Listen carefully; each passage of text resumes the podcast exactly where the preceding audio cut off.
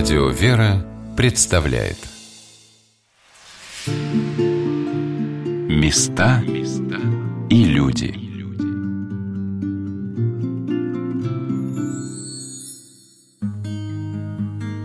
В некоторые места можно поехать за тысячу верст, и эти тысячу верст окажутся одним мгновением, мгновением ожидания радости, такой непередаваемой и такой понятной для каждого верующего человека. Здравствуйте! У микрофона Анна Шалыгина. Сегодня мы вновь путешествуем по земле, наполненной драгоценными камнями и древними загадками, которые украшают своими бесценными дарованиями прекрасные люди, жители Южного Урала, Восточного Оренбуржья, Орской епархии.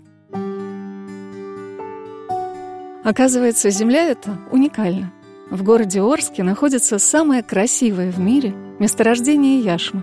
Она бывает здесь темно-коричневая, алая, бордовая, розовая, всех оттенков красного цвета. И самое древнее место, на котором была построена по повелению царицы Анны Иоанновны одна из крепостей на границе с киргизской саками, это Преображенская гора, которая вся состоит из яшмы.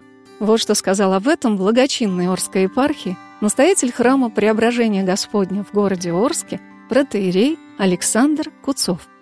Вот то место, на котором мы находимся, оно самое историческое в городе Орске. Здесь начинался город. Здесь был всегда храм, посвященный сначала апостолу Андрею Первозванному. И очень интересно тот факт, что гора, на которой мы находимся, так называемая гора Преображенская, она сложена из яшмы. То есть храм находится на самом благородном основании.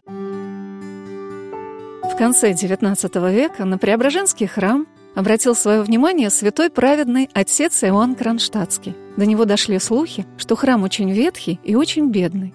Он передал пожертвования на восстановление храма, и деревянный тогда храм подновили. А самое главное, реставрация ждала этот храм впереди. Возвращаясь из поездки в Японию, будущий император Николай II проезжал через территорию Оренбургского казачьего войска, в частности, через город Орск, останавливался здесь, сохранился здесь даже особняк купца Назарова, где он находился, и он застал тоже храм в довольно таком бедственном положении и выделил большую сумму денег для того, чтобы этот храм перестроили из деревянного в каменный. И вот дата перестройки 1894 год и время посещения будущего императора, оно выбито у нас на колокольне. И храм переименовали из Преображенского в Никольский.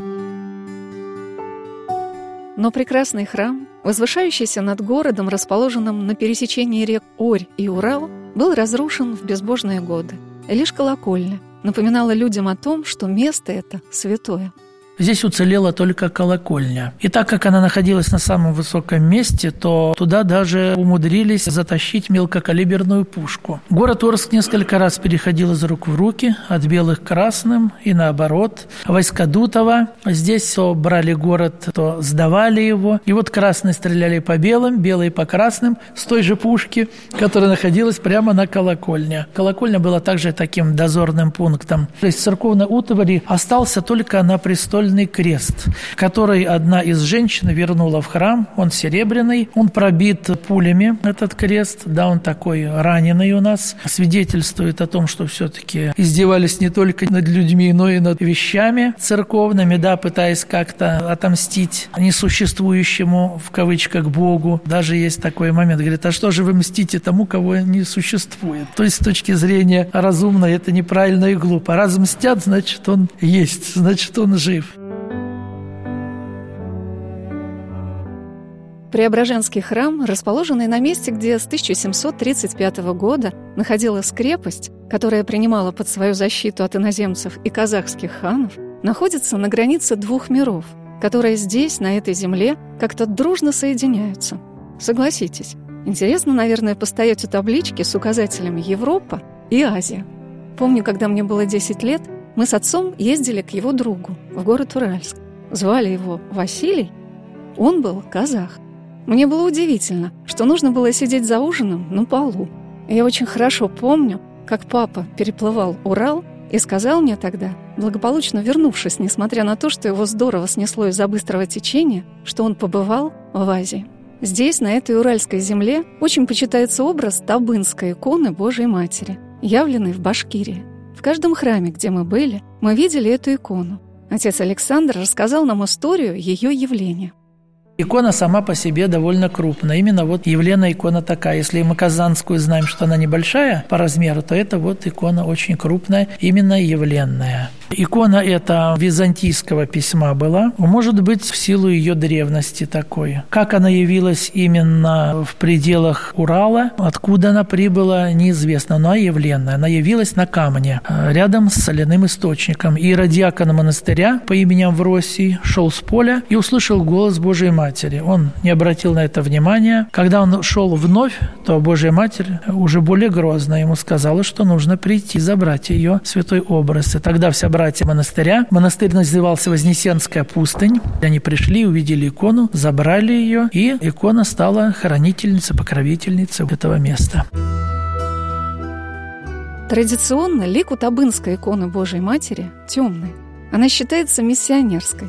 Край этот населяло много сектантов, беглых старообрядцев. И, видя славу и чудеса, происходившие от этой иконы, многие из них возвращались в лоно православной церкви. Крестный ход с Табынской иконой Божьей Матери был самым длинным в России – более 10 тысяч верст, и самым долгим по времени. Он шел в течение года. Ее возили в специальной карете, наподобие церкви.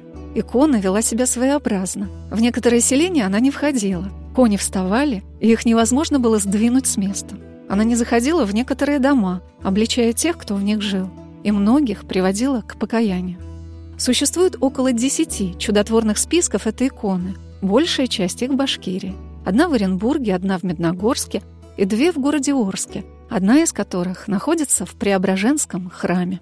От нее есть не только такие, скажем так, чудеса неявные, но и явные. Когда мы снимали оклад и чистили его, мы икону саму положили вот сюда на панихидный стол. Пришла молодая семья, мама, папа, ребенок. Они ходили, ставили свечки, молились и к иконе приложились то же самое. Ну, ходили и ходили, и ушли. И потом в церковной кружке я обнаруживаю письмо и довольно такую крупную сумму денег. И они мне в этом письме пишут.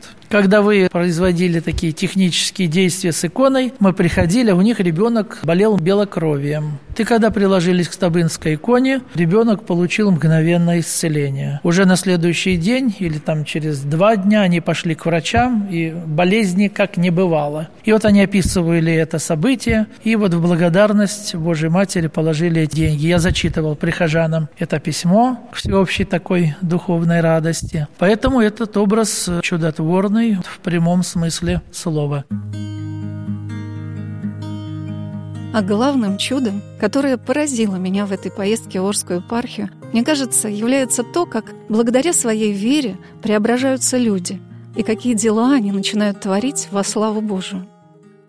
И здание гимназии, и все, что мы видим здесь на горе, включая храм, было сделано практически на деньги одного человека, одного из бензиновых коммерсантов нашего города. Со временем этот бензиновый коммерсант принял монашество и подвязается в Орском женском монастыре. Его зовут иеромонах Филарет Давыдов. Но когда он был мирянином, он занимался бензином, нефтепродуктами и решил, что настало время, в общем-то, часть своих доходов уделить на дела духовные. Поэтому он построил храм рядом с колокольней, один, второй, часовню, красивую граду и вот данную гимназию. Гимназия существует с 2002 года. В следующем году, в 2017, мы отмечаем 15-летний юбилей нашей гимназии. Я уже здесь тружусь 13 лет. Что касается достижений, то мы получили бессрочную лицензию и мы получили пятилетнюю аккредитацию. Мы получаем дополнительные средства от государства и на учебную деятельность, и с этого года стали выдавать деньги на питание. Конечно, львиная доля заслуги в том, что мы стали получать деньги, принадлежит нашему владыке. Благодаря его такому усердию, дипломатии получилось договориться с властями. Кстати говоря, это далеко не в каждом регионе такое есть. Все зависит от местных властей. И не только от их соизволения, но и от того, как их на это настроить. Все-таки мы священники звено низшее, а когда в бой, так сказать, вступает епископ, то это уже другое дело. Его послушали, прониклись его доводами, и вот теперь мы получаем деньги.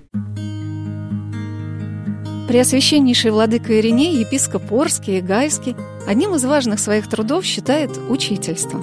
Он преподает в Оренбургской духовной семинарии, в Орском педагогическом институте курс социологии и в гимназии православную антропологию. Хотя первостепенным для владыки является все, что связано с архиерейским служением в храме, с богослужениями, с таинствами, Владыка раз в месяц исповедует более ста учеников гимназии. Вот как он сказал об этом. Считаю, что очень правильно поступил, что взял сочетать курс антропологии в нашей гимназии. Рассуждаем, какие поступки бывают у людей, кто когда ошибается, как бы исправить ситуацию, как правильно совершить молитву, как оказывать помощь, когда стоит говорить, а когда молчать. Вот это все изучают наши ребята. Я смотрю, как они становятся лучше, вижу, что они отличаются от других. И это благодаря храму, благодаря учителям нашим. Очень рад, что когда исповедую в гимназии, наших учеников. Приходят они, приходят родители. Стараюсь раз в месяц или там раз в два месяца общая исповедь. Всю гимназию несколько часов. Устаю, трудно, но надо. А детей можно учить любить? И как это делать? Конечно, можно. И надо говорить о любви, и показывать нужно эту любовь. А на мой вопрос, какие качества владыка считает самыми главными в своем архиерейском служении, он ответил так. Честность, порядочность. Если ты не можешь что-то выполнить. Ты должен предупредить человека, сказать правду, получается, не получается. Знать, что ты можешь оскорбить другого человека, в том числе и религиозного, если будешь высмеивать его. Вот здесь об этом помнят. И, возможно, как раз влияние Азии к религиозным традициям относится очень благоговейно, хорошо.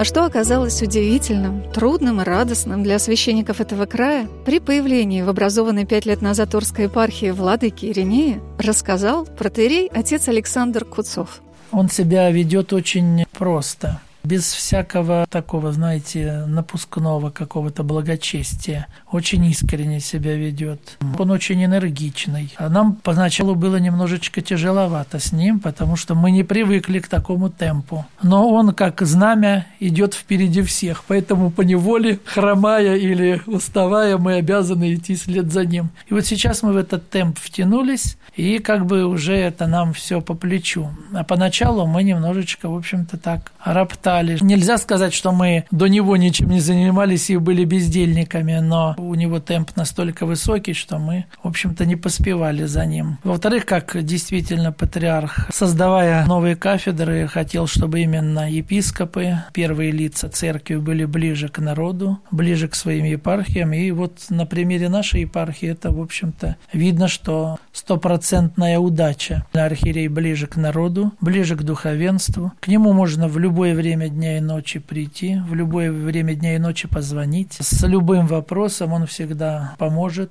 Вообще он оправдывает свое имя, Ириней – это мир. Он всегда пытается навести какой-то мир, пытается людей помирить, пытается людей сблизить. Если даже чем-то перед ним, так сказать, кто-то провинится, стоит ему только рот открыть и сказать «простите», владыка делает ему тут навстречу сто шагов вместо одного. Я считаю, что это главное качество, которое нам ценны, любимы, дороги.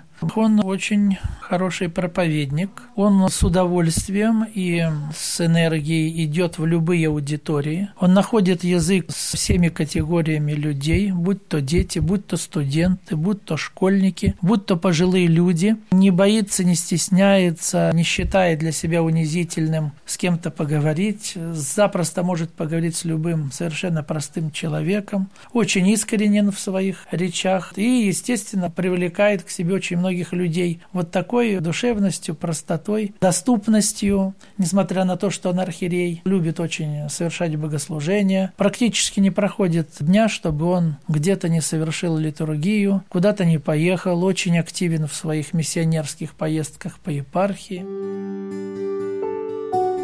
Какими разнообразными трудами не приходится заниматься священником Орской епархии?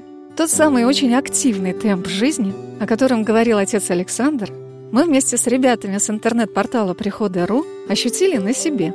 Только завершилось наше пребывание в старом районе города, который расположен на азиатской части Орской земли, как мы были вынуждены вновь отправиться в Европу. мы поехали в новую часть города Орска, в так называемый район Майский, знакомиться с майскими жительницами и его обитателями. Дело в том, что православная церковь в городе Орске даже на четвероногих оказывает очень благоприятное влияние. Это мы увидели в конно-спортивном клубе «Святой Георгий», организованном при храме великомученика Георгия Победоносца кафедральном соборе Орской епархии.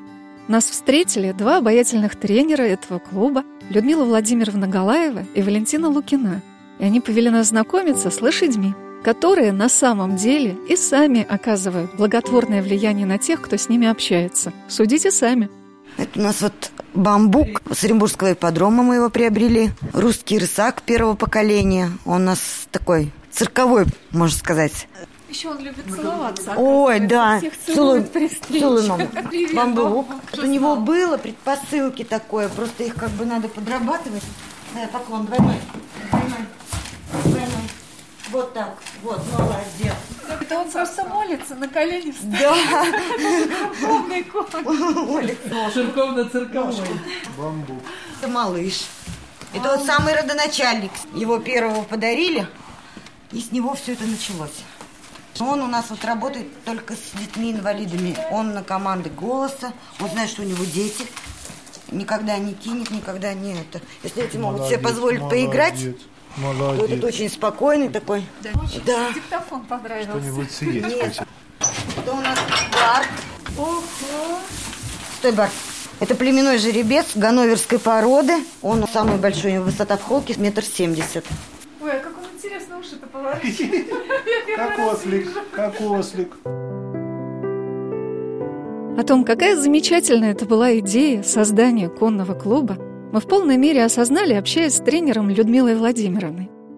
Ну, у нас конный клуб работает с 2006 года. На данный момент у нас 4 лошади. Детей занимается. Сейчас на данный момент человек 12, а летом 25. Приходят дети с отклонениями по здоровью и по терапии. Многие ДЦП Сейчас пока нету таких детей. Но другие у кого-то отставание в развитии речи, что направляют к нам психологи. Вот у нас назначение делали. Даже не назначение, а рекомендации для детей, что для родителей, что походите. Ну, на самом деле, вот родители пришли, у мальчика прям сразу пошло продвижение. Дети многие определились со своей будущей профессией, кто вот сюда ходил. Вот Валентина, бывшая наша ученица, она поехала в том году, закончила тренера-наездника. Училище единственное у нас в стране. Вернулась сюда в Орск, сейчас у нас опять работает. Еще одна сейчас в академии на ветврача учится.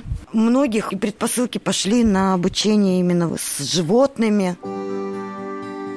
А еще мы услышали о том, как меняются дети после общения с лошадьми.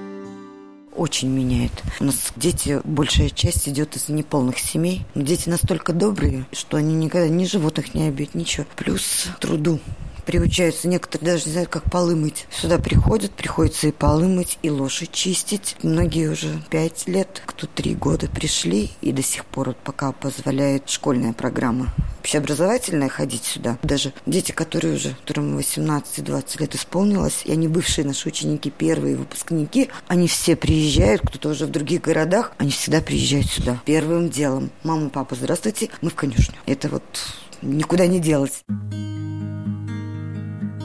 Мне всегда очень нравится, когда люди увлечены своим делом. Это рождает такую радость, такое желание, чтобы ты обязательно попробовал это сделать. А то, как рассказала о своем увлечении лошадьми тренер Валентина, меня просто восхитило.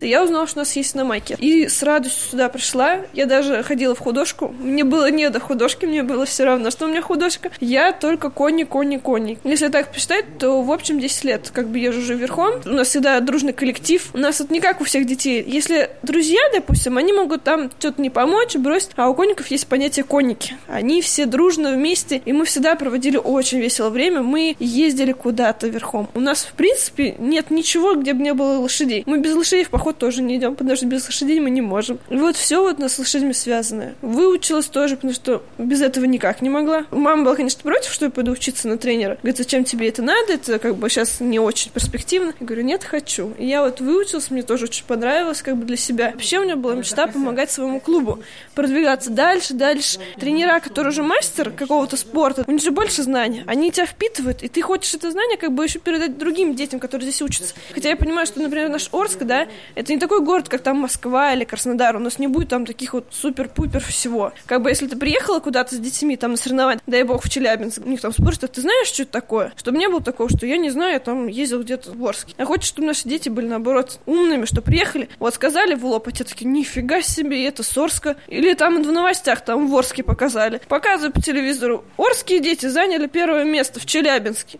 И сразу же понятно, что Орск это не какой-то там колхоз, а это реально спортивная хорошая школа. Вы знаете, на самом деле Орск – это действительно не какой-то там колхоз. Ну, во-первых, потому что территориально это один из самых больших городов России. А во-вторых, после возвращения в Москву я и своим коллегам, и своим близким говорила, что Орск – это правда, супер и очень круто.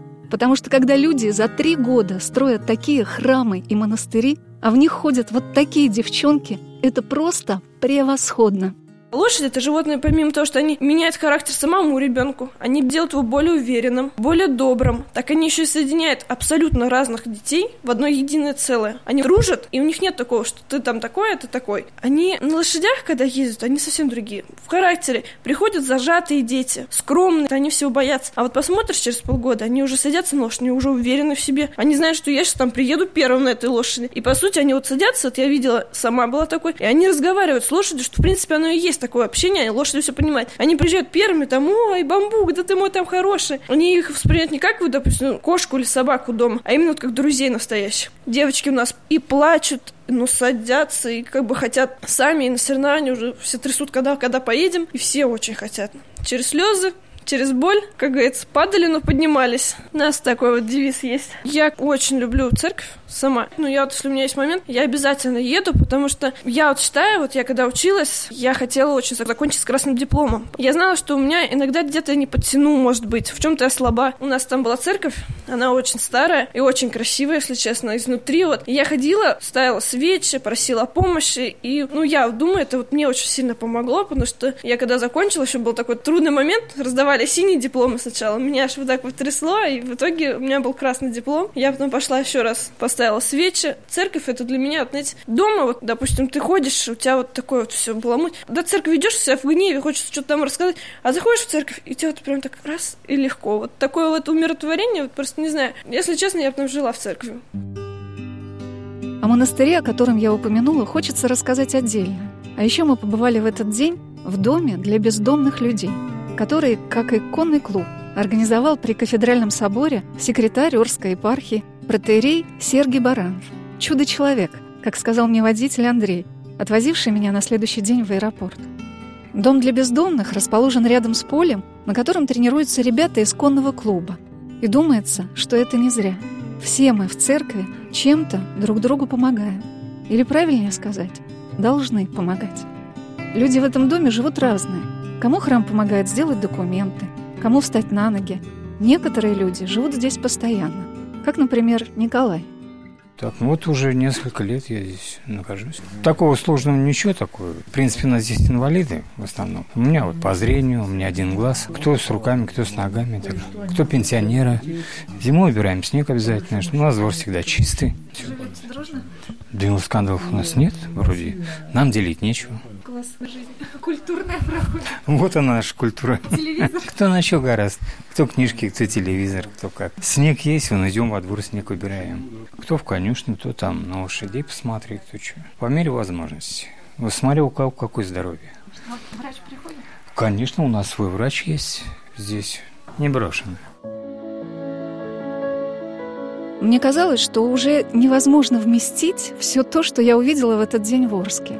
Но поняла, что независимо от твоих усилий, а только помощью Божией человек может принять в себя огромное количество самых разнообразных чувств и переживаний. И я подумала, что главное при этом было то, что мы с ребятами с интернет-портала «Приходы.ру» с которыми приехали знакомиться с епархией, которая была образована пять лет назад, мы были рядом с владыкой, как бы поддерживаемые его архиерейской молитвой. И когда мы беседовали с епископом Иринеем, мне захотелось спросить его о том, что для него самое важное. Быть готовым предстать пред Богом. Быть готовым сказать, Господи, вот он я, Время, которое определил мне, даром не потратил. Какие-то деньги, если есть, не закопал, не раздал, не зная на что. Быть готовым исповедовать истину до конца. Бояться перенимать то или иное решение, угодное кому-то, в ущерб православной церкви. Вот об этом всегда прошу у Бога. Не хотелось бы подставлять церковь. Лучше сам пострадай, лучше имя мое, но не Бога. Места и люди.